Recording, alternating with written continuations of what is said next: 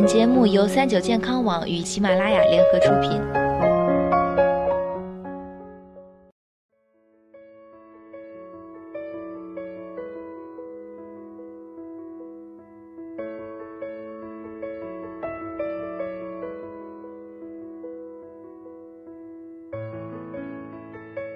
嗨，大家好，欢迎收听今天的健康养生小讲堂，我是主播探探。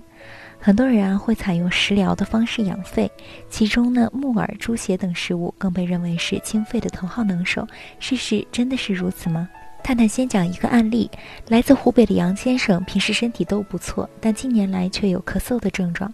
到医院呼吸科检查后，发现肺部被粉尘填满，甚至直接从杨先生的肺部清洗出三千毫升的泥浆。这个情况让医生和杨先生本人都吓到了。后来杨先生听说猪血和木耳可以清肺，就经常吃，偶尔会排出黑色的大便，也认为是木耳和猪血起了排毒的功效。针对杨先生的情况，北京博爱医院营养科的史文丽副主任就指出，木耳在清肺方面没有明显效果，而猪血清肺也是不可能的。首先，空气中存在着大量细菌、病毒以及灰尘颗粒等，它们混在空气里面，并经过人体呼吸道进入肺部器官，这些杂质会不断沉积在肺部或者堵塞支气管，继而会导致肺部功能衰退，或者引发慢性肺部炎症的问题。其次，食物通过口腔进入我们的胃部并被消化吸收。虽然空气与食物可以在咽喉部位相遇，但随后却有分道扬镳。人体的呼吸道和消化道毕竟是两个独自独立的通道，这就表示进去消化道的木耳以及猪血并不能直接作用到肺部。木耳、猪血可以吸附肺部灰尘的说法也就不成立了。这时，可能大家会问：杨先生吃完这些东西排出的黑色大便，难道不是排毒吗？实际上啊，是猪血中存在着未被吸收的血红素铁，它们容易和硫化物合成黑色的硫化铁，而这也会把大便染黑，并造成排毒的假象。此外，来自中日友好医院的万军副主任还指出，木耳有干木耳、新鲜木耳。有些不法商贩会利用硫磺熏蒸木耳，此时大量的有毒物质二氧化硫会依附在木耳上，并导致干木耳外表发白。长期进食这种残留二氧化硫物质的干木耳，甚至会对肺部造成损伤，并有致病的风险。如果想要养肺，应该怎么做呢？注意增强肺部的抵抗力。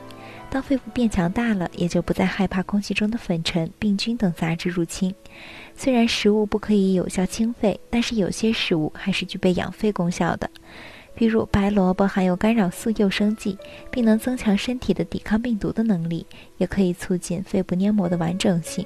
而雪梨水分多，并具备化痰止咳以及清热泻火的功效，特别适合肺热患者。除此之外，养肺还要注意两件事情。戒烟，香烟中的有毒气体可以通过呼吸道进入人体的肺部，对肺部的损伤往往是不可逆的。而且有资料显示，吸烟人士罹患肺癌的几率会比不吸烟的人高很多。因此，如果要养肺，那么首先就需要积极的戒烟。运动，生活中可以针对性的做大呼吸的运动。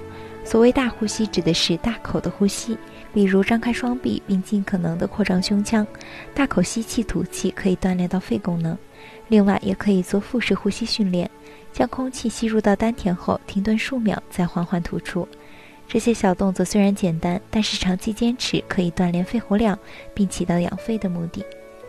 在如今环境污染严峻的情况下，养肺是每个人的必修课。但是养肺也讲究科学的方法，不可盲目听从谣言。好了，今天的节目到这里就要和大家说再见了。我是主播探探，我们下期再见吧。